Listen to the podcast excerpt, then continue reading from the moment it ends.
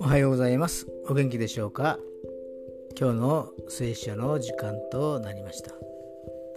今日の聖書の箇所は旧約聖書イザヤ書42章3節。